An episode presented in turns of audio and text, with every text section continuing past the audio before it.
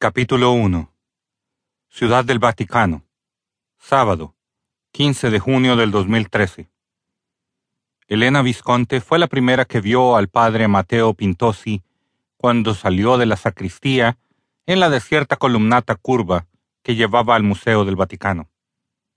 No tenía forma de saber que en pocos minutos el sacerdote llegaría a su destino y la vida de ambos cambiaría.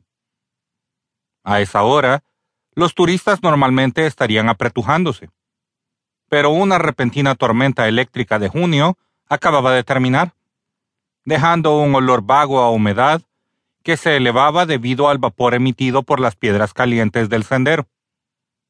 El padre Pintosi miró a su derecha y luego a su izquierda, y parecía aliviado, como si estuviera agradecido de que no hubiera nadie a la vista. Rápidamente pasó por delante del Palacio de Justicia del Vaticano, la Fuente Águila y la Academia Papal de Ciencias.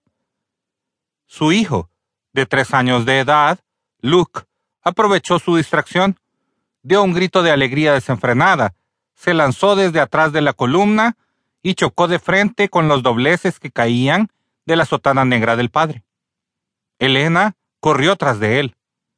Se acercó a Luke por detrás, se agachó y lo agarró por el brazo retirándolo hacia atrás. Perdone a mi hijo, padre, se disculpó en italiano. Él está sobreexcitado esta mañana. Ella se enderezó, se volvió hacia el sacerdote y se quedó paralizada, mirándolo fijamente. Se apartó el espeso cabello castaño rojizo del rostro para verlo mejor.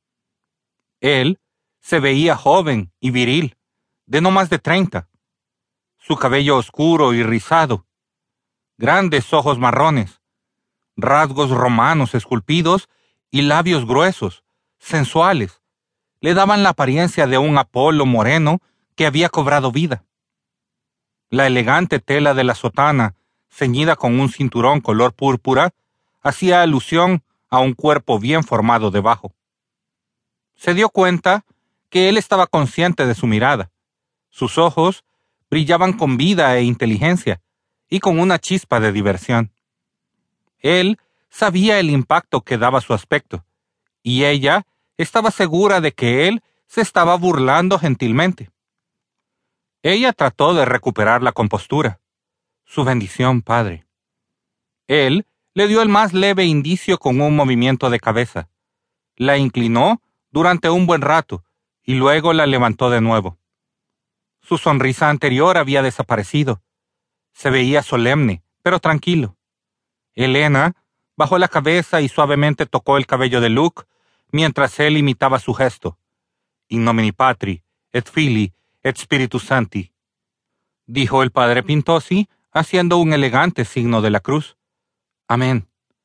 Su bendición no fue apresurada, pero Elena se dio cuenta que cambió de pose como si tuviera ansias de irse. Gracias, padre. Lo vio marcharse deprisa. Caminaba como un atleta entrenado, a un paso enérgico pero elegante, su espalda fuerte y recta. Le tomó unos cuantos pasos al padre Mateo Pintosi para salir del Vaticano hacia las calles de Roma. Miró a su alrededor para asegurarse de estar fuera de la vista de la madre y su hijo. Satisfecho, pasó por unos bancos y heladerías que estaban cerrados. A su izquierda había un muro inclinado, ancho y alto, que cercaba al Vaticano. Siguió el camino sinuoso del Viale del Vaticano hasta la entrada del Musei Vaticani. Aunque el museo no estaba programado para abrirse hasta dentro de unos cinco minutos, él empujó la puerta.